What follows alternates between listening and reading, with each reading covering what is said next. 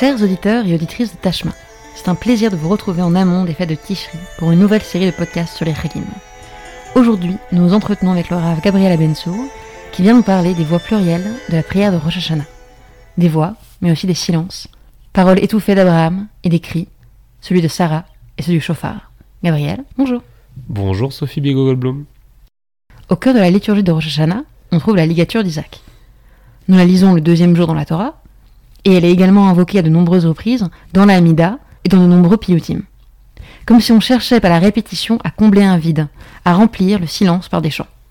Car malgré l'épreuve, Abraham semble se murer dans son mutisme et refuse le dialogue que son fils Isaac tente d'établir avec lui. Alors c'est tout à fait juste, mais avant même d'entrer dans l'épisode de la Hakadat Yitzhak, de la ligature d'Isaac, j'aimerais faire remarquer qu'en fait on a d'autres textes qui, vont accompagner la liturgie de Rosh Hashanah, et ces textes-là vont encore plus accentuer les différences entre façon d'agir d'Abraham et la façon d'agir de ces autres personnages. Alors quels sont ces textes-là?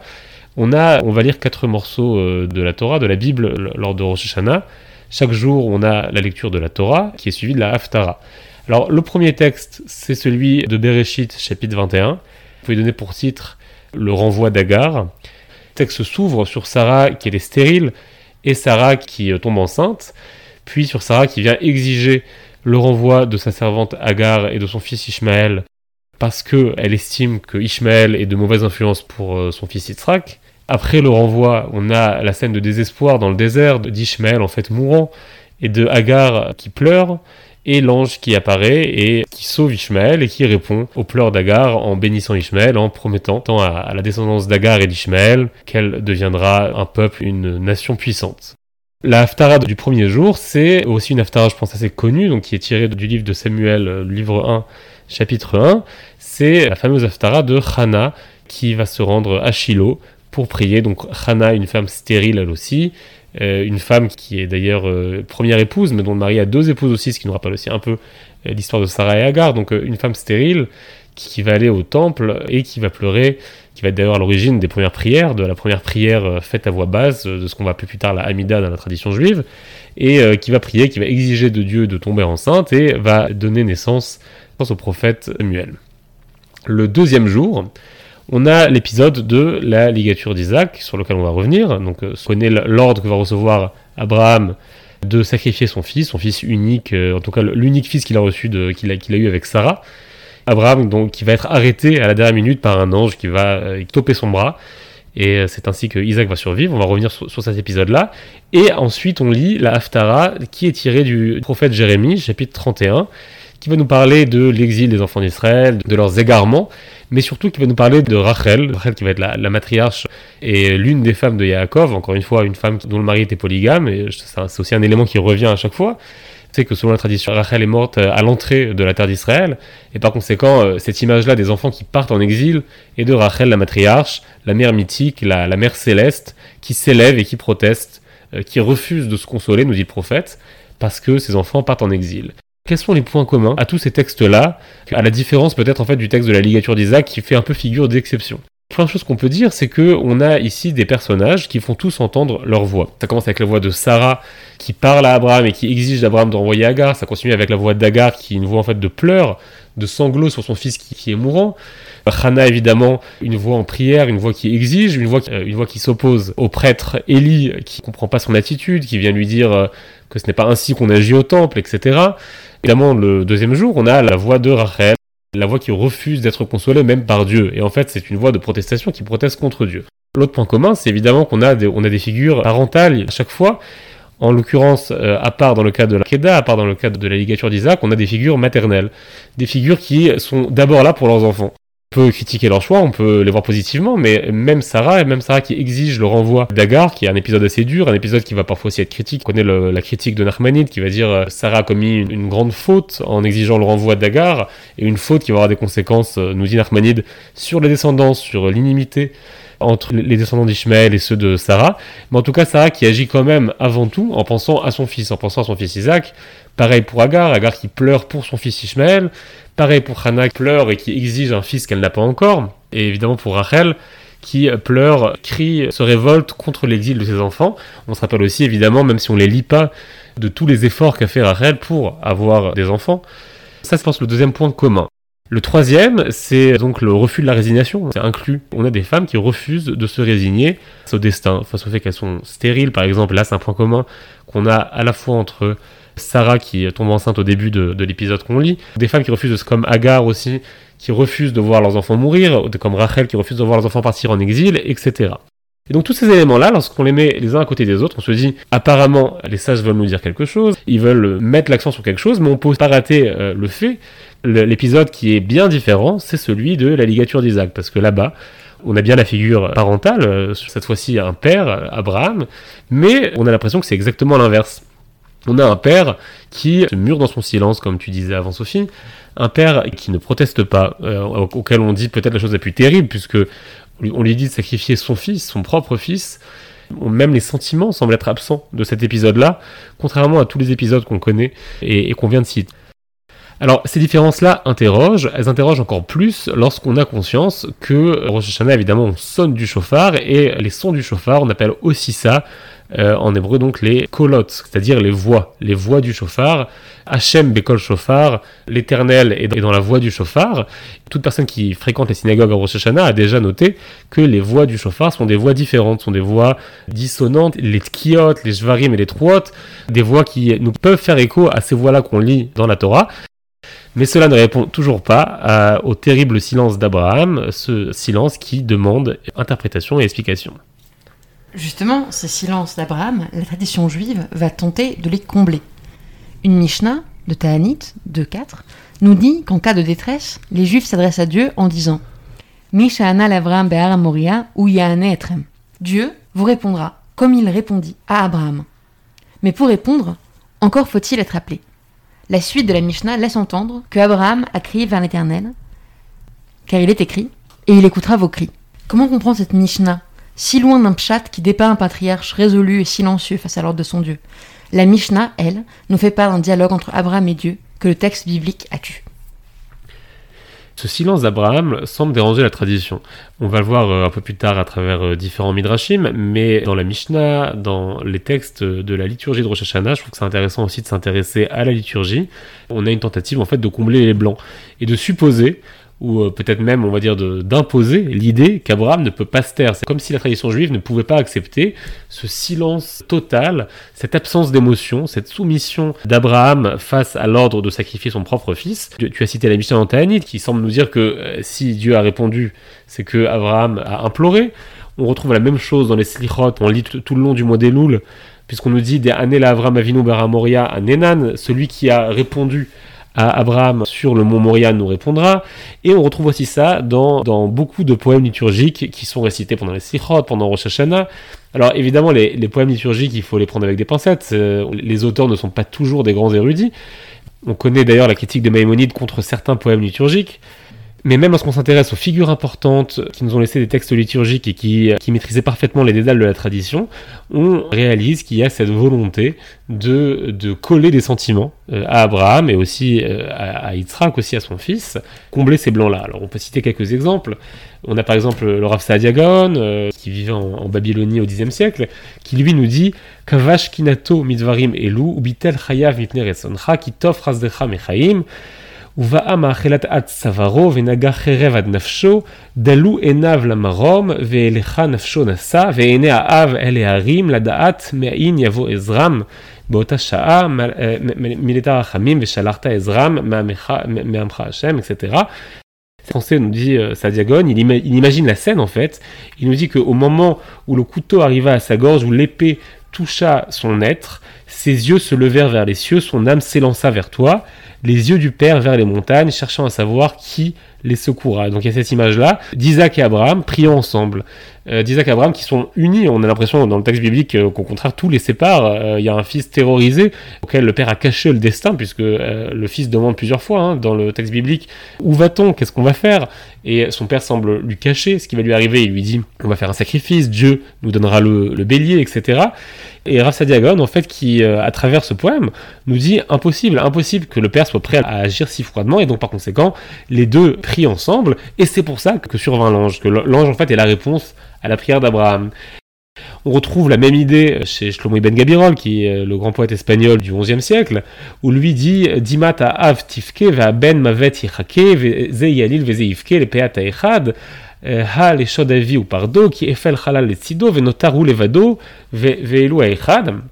la larme du père jaillit car le fils attendrait la mort, lui se lamentait et lui pleurait, chacun pour son prochain. Donc c'est cette, belle image en fait du père qui pleure pour le fils et le fils qui, pleure pour le père. Donc ici on, sent la volonté du poète de nous dire chacun accepte son sort pour lui-même, c'est-à-dire que le père accepte de, perdre son fils et le fils accepte d'être sacrifié, mais chacun euh, ressent de la peine pour l'autre. C'est-à-dire que euh, Abraham qui a de la peine pour son fils Isaac, et Isaac qui a de la peine pour son, pour son père Abraham qui doit commettre un tel acte, et il nous rajoute Ah, mon père sera détruit et effrayé. Donc il, met des mots dans la bouche d'Isaac. Isaac qui se dit Je suis prêt moi-même à mourir, mais j'ai de la peine pour mon père qui va être détruit en fait de devoir agir ainsi parce que je tomberai cadavre à ses côtés, lui restera seul avec l'unique bélier. Hein, donc cette, cette, image-là d'Isaac qui dit Moi, euh, mon sort, je l'accepte, et dans tous les cas, moi, je serai parti, mais c'est le survivant qui souffrira. Et on peut citer peut-être un dernier.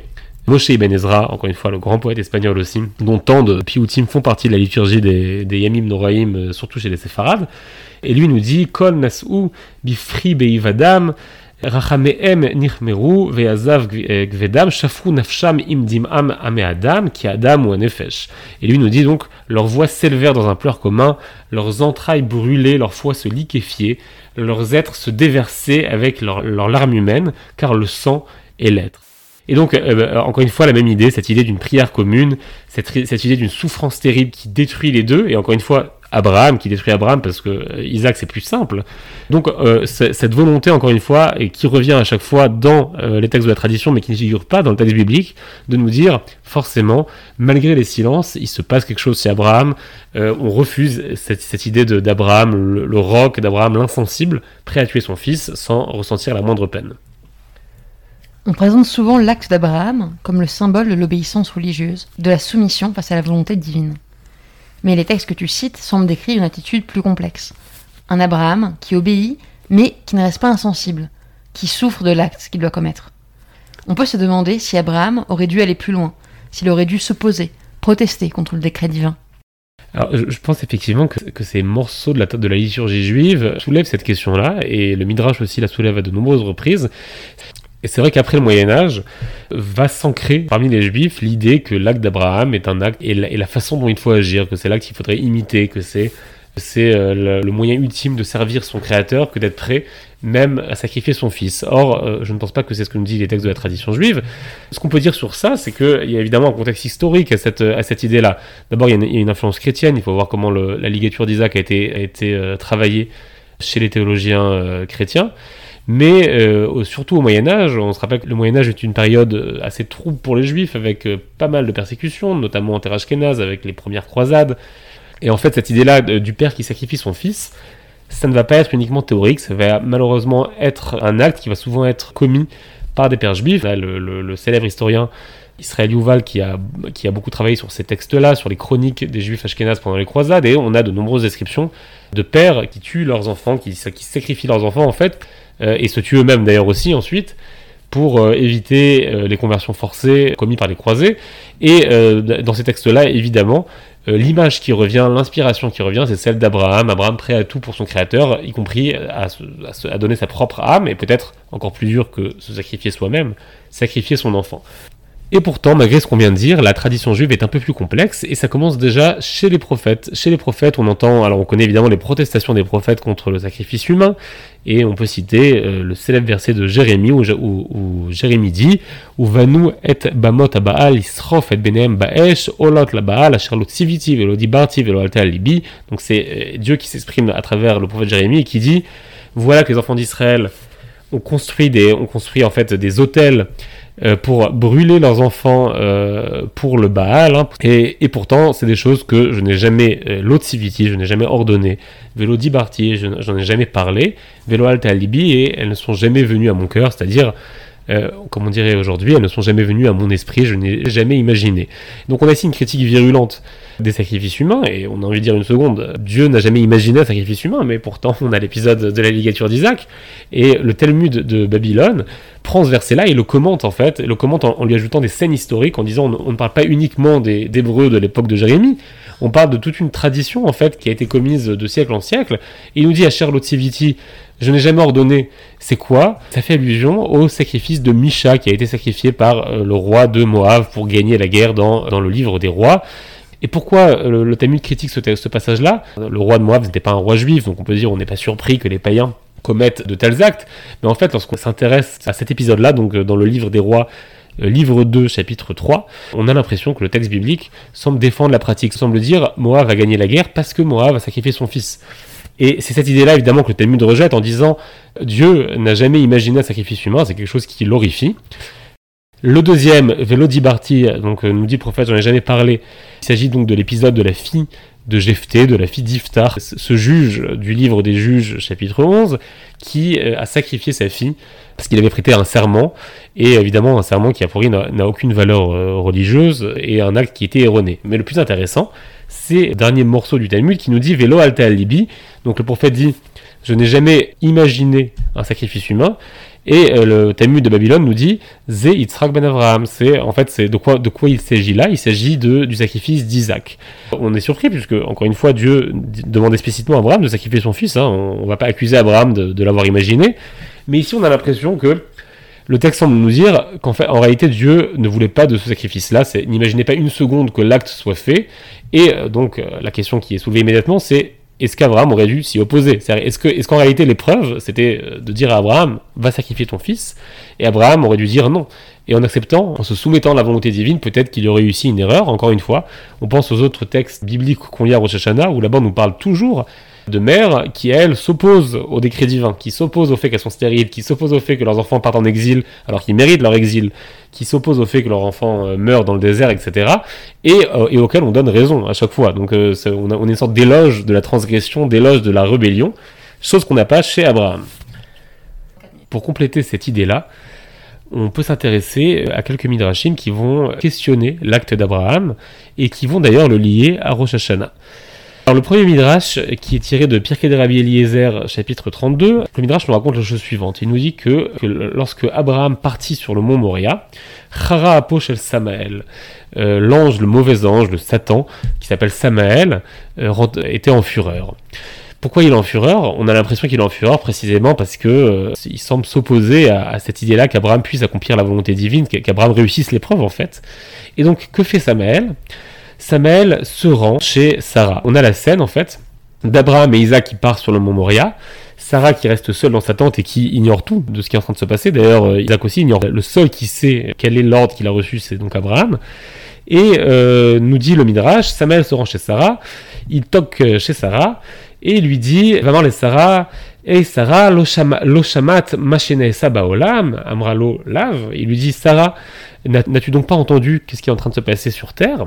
Et Sarah lui dit non. Amarla, lakar isher hazaken, lenar yitzhak veikrivo leola. Samuel lui dit, ton vieux mari a pris le jeune Yitzhak et l'a sacrifié euh, en holocauste. Vanar boche umeyalel shelo c'est comme si le Satan décrit en direct à Sarah euh, ce qui est en train de se passer sur le mont Moria, et donc il lui dit voilà, donc ton fils est ligoté sur l'autel. Le voilà qui pleure, qui gémit, mais il ne peut pas se sauver parce que son, père, ton mari, l'a attaché et va le sacrifier. Et nous dit le Midrash, Miyad itrila bocha ou meyalelet barta shalosh priot, euh, keneged shalosh tkiot, shalosh ilalot, keneged shalosh yevavot, ou pacha nishmata ou meta. Donc le texte nous dit à ce moment-là, lorsque Sarah entend ça, Sarah se met à pleurer, se met à gémir. donc elle a eu trois pleurs qui font allusion aux trois tkiotes de Rosh aux trois sons du chauffard, les longs sons du chauffard.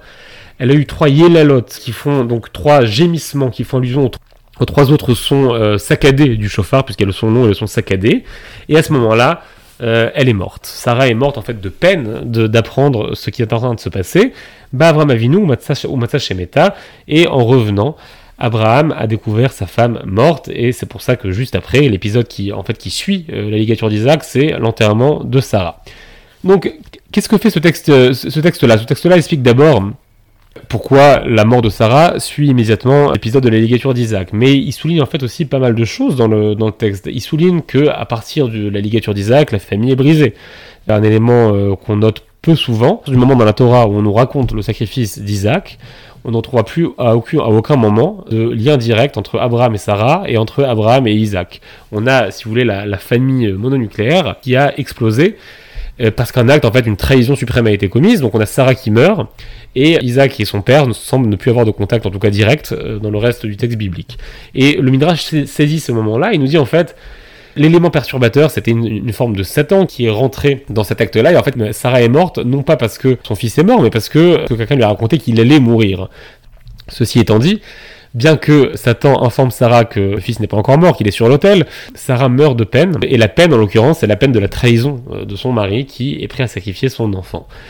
Et ce qui est intéressant, c'est qu'on a un midrash parallèle de Veikra Rabbah chapitre 20, souvent les, textes parallèles en fait euh, dans la tradition juive nous permettent de, remonter aux sources et de réaliser que euh, une, même source a été exploitée de façon différente, parfois pour l'atténuer, je pense que c'est le cas ici. En fait, on a, un texte parallèle qui est beaucoup plus violent à l'égard d'Abraham, parce qu'on nous raconte la même histoire, mais sans le Satan, sans cette, sans cette image-là, cet élément perturbateur, et on nous raconte en fait l'histoire beaucoup plus simple de Isaac qui rentre chez lui. Après donc cet épisode-là, Isaac a été ligoté sur, sur l'autel, et le voilà qui rentre. Je me dis la chose suivante. Aïd Amarla, Aviv, Arim, Vaod. Alors, euh, lorsque Isaac est revenu chez sa mère, sa mère lui dit euh, Où tu es Qu'est-ce qui s'est passé euh, Ça fait longtemps que je t'ai pas vu. Et Isaac lui dit Mon père m'a pris, il m'a fait gravir des montagnes, il m'a fait descendre des collines, il m'a fait monter en haut d'une montagne, il a construit un hôtel, etc. Autrement dit, je suis parti en balade avec mon père et j'ai fini sur le mont Moria, attaché à un hôtel. Et la mère qui dit Amra Wai Albre derevata ilule amalar gvaraït shachut amarala in beotoshaat safra shishakolot kenegat shishat kiod amru lo ispika et adavar meta. Et donc en fait, Sarah qui entend toute cette histoire-là et qui lui dit une seconde, sans, l'ange qui arrive à la fin de l'épisode et qui a arrêté ton père, tu, serais mort, ton père t'aurait égorgé. Et Isaac lui dit oui, mon père était prêt à le faire. Et à cet instant, nous dit le Midrash, à cet instant-là, Sarah hurla six hurlements. Et six hurlements qui sont parallèles au site Kiot du chauffard, elle n'eut même pas le temps de finir qu'elle était déjà morte. Et en fait, ce Midrash nous raconte la même histoire, mais nous dit c'est pas la peine d'avoir un élément perturbateur. L'acte qu'a commis Abraham était une trahison à l'égard de Sarah, aussi à l'égard de son fils, peine de la trahison suprême commise par le père. Et euh, nous dit le Midrash, cette trahison-là, les pleurs de Sarah, les pleurs de désespoir, de la, tragédie de Sarah, c'est les voix du chauffard. C'est-à-dire les voix qu'on fait entendre à Rosh Hashanah, ce sont les pleurs d'une mère désespérée, qui dit euh, Si même mon mari est prêt à tuer mon fils, qui va protéger mes enfants? Je, n'ai plus personne euh, à qui faire confiance, si ce n'est peut-être à Dieu, puisque euh, je suis vraiment la, dernière à, garder peut-être un peu de bon sens, à garder cet instinct maternel très primitif, qui est de protéger mon fils coûte que coûte, quoi qu'il arrive, quoi que demande Dieu d'ailleurs, puisque ici Sarah évidemment n'est pas du tout intéressée par savoir est-ce que Dieu a, oui ou non ordonné euh, le sacrifice d'Isaac. Ce qui l'intéresse, c'est euh, que son fils soit protégé, et ce qui euh, l'horrifie, c'est que le père était prêt à le sacrifier. Dans ce midrash que tu viens de citer, on lit le cri du chauffard avec le cri poussé par Sarah quand elle prend conscience que son fils est passé si près de la mort. L'équivalence est soulignée par la formulation elle hurla six hurlements en regard des six sonneries. La seule à véritablement pousser un cri est donc Sarah, et Bédiavad, post facto, et non Abraham, avant le sacrifice, comme semblait l'indiquer la Mishnah que nous lisions au début. De quoi le chauffard est-il le souvenir? Du bélier, et par là de la substitution, c'est-à-dire du non-sacrifice, ou du cri de Sarah, c'est-à-dire d'une frayeur, d'un ébranlement? Le chauffard est le souvenir des deux histoires à la fois, à la fois d'Isaac et à la fois de Sarah. Donc on nous dit que le son du chauffard lui-même vient faire entendre le son de cette mère désespérée qui hurle. Au passage, on a d'autres textes qui nous parlent d'autres, des cris d'autres mères, y compris de la mère de Sisera qui était un ennemi d'Israël.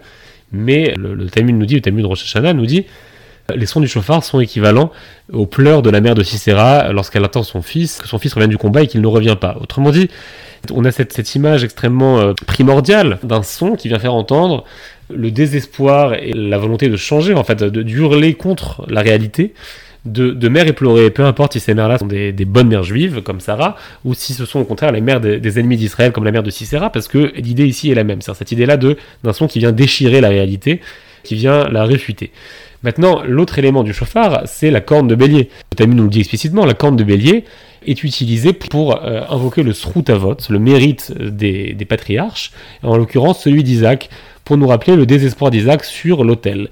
Et là, c'est un élément avec, lequel j'aimerais finir. On parle beaucoup de la ligature d'Isaac, et d'abord, le choix sémantique de la tradition n'est jamais innocent. On parlait de, de l'épreuve d'Abraham. Or, dans la liturgie de Rosh Hashanah, ce n'est pas l'épreuve d'Abraham qu'on invoque, c'est bien la ligature d'Isaac. Autrement dit, lorsqu'on demande à Dieu comme on le demande par exemple dans le Sav de Rosh Hashanah, dans la prière, on lui dit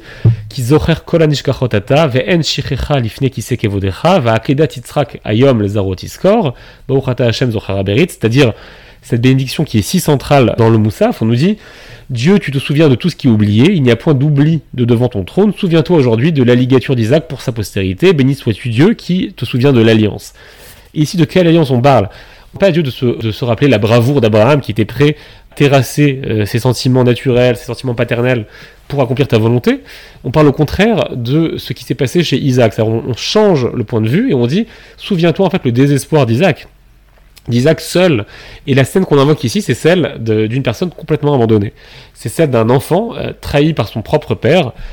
Nous sommes comme Isaac. Nous ne sommes pas comme Abraham. Nous sommes comme Isaac qui est seul sur l'autel et qui n'a plus aucun espoir si ce n'est toi un autre élément qui revient dans la liturgie de Rosh Hashanah, c'est euh, la phrase Imke banim, Imke avadim, c'est-à-dire souviens-toi de nous, ou comme des enfants, ou comme des euh, serviteurs. C'est-à-dire on dit, on a la figure de Dieu le Père et Dieu le Roi, on dit si tu agis comme un père, alors prends pitié, Kerachem Avalbanim, prends, prends pitié de nous comme un père est censé avoir pitié de ses enfants, ce qui n'est pas le cas d'Abraham, mais ce qui est oui le cas encore une fois de toutes les autres figures euh, maternelles.